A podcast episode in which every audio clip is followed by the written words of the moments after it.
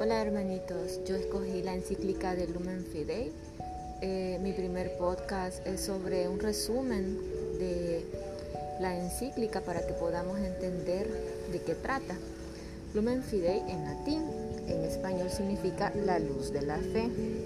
Es el título de la primera encíclica del Papa Francisco y última de Benedicto XVI, firmada el 29 de junio de 2013 en la solemnidad de los apóstoles Pedro y Pablo y que fue presentada el 5 de julio del 2013, casi cuatro meses después de su elección como Papa. El texto busca presentar la fe como una luz que disipa las tinieblas e ilumina el camino del ser humano se divide en cuatro capítulos, a los que se suma una introducción y una conclusión. En ellos se recorre la historia de la fe de la iglesia, desde el llamado de Dios a Abraham y del pueblo de Israel hasta la resurrección de Cristo, la relación entre razón y fe y el papel de la iglesia en la transmisión de esta fe, así como el efecto de la fe para construir sociedades en busca del bien común concluyendo con una oración a la Virgen María, que es presentada como un modelo de fe. Dado este resumen, voy a empezar a mandarles otros audios ya con la lectura de la encíclica.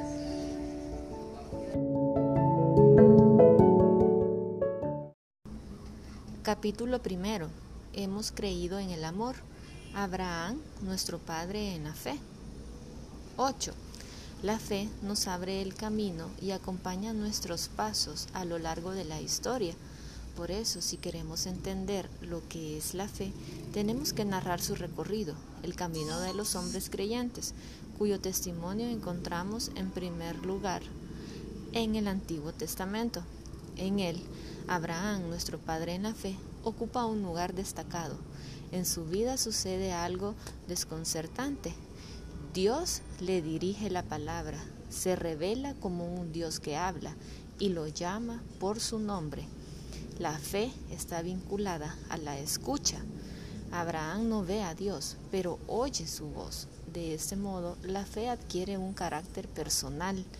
Aquí Dios no se manifiesta como el Dios de un lugar, ni tampoco aparece vinculado a un tiempo sagrado determinado, sino como el Dios de una persona, el Dios de Abraham, Isaac y Jacob, capaz de entrar en contacto con el hombre y establecer una alianza con él. La fe es la respuesta a una palabra que interpela personalmente, a un tú que nos llama por nuestro nombre. Capítulo primero. Hemos creído en el amor. Abraham, nuestro Padre en la fe. 8. La fe nos abre el camino y acompaña nuestros pasos a lo largo de la historia. Por eso, si queremos entender lo que es la fe, tenemos que narrar su recorrido, el camino de los hombres creyentes, cuyo testimonio encontramos en primer lugar en el Antiguo Testamento. En él, Abraham, nuestro padre en la fe, ocupa un lugar destacado. En su vida sucede algo desconcertante Dios le dirige la palabra, se revela como un Dios que habla y lo llama por su nombre. La fe está vinculada a la escucha. Abraham no ve a Dios, pero oye su voz. De este modo, la fe adquiere un carácter personal. Aquí Dios no se manifiesta como el Dios de un lugar, ni tampoco aparece vinculado a un tiempo sagrado determinado, sino como el Dios de una persona, el Dios de Abraham, Isaac y Jacob, capaz de entrar en contacto con el hombre y establecer una alianza con él. La fe es la respuesta a una palabra que interpela personalmente a un tú que nos llama por nuestro nombre.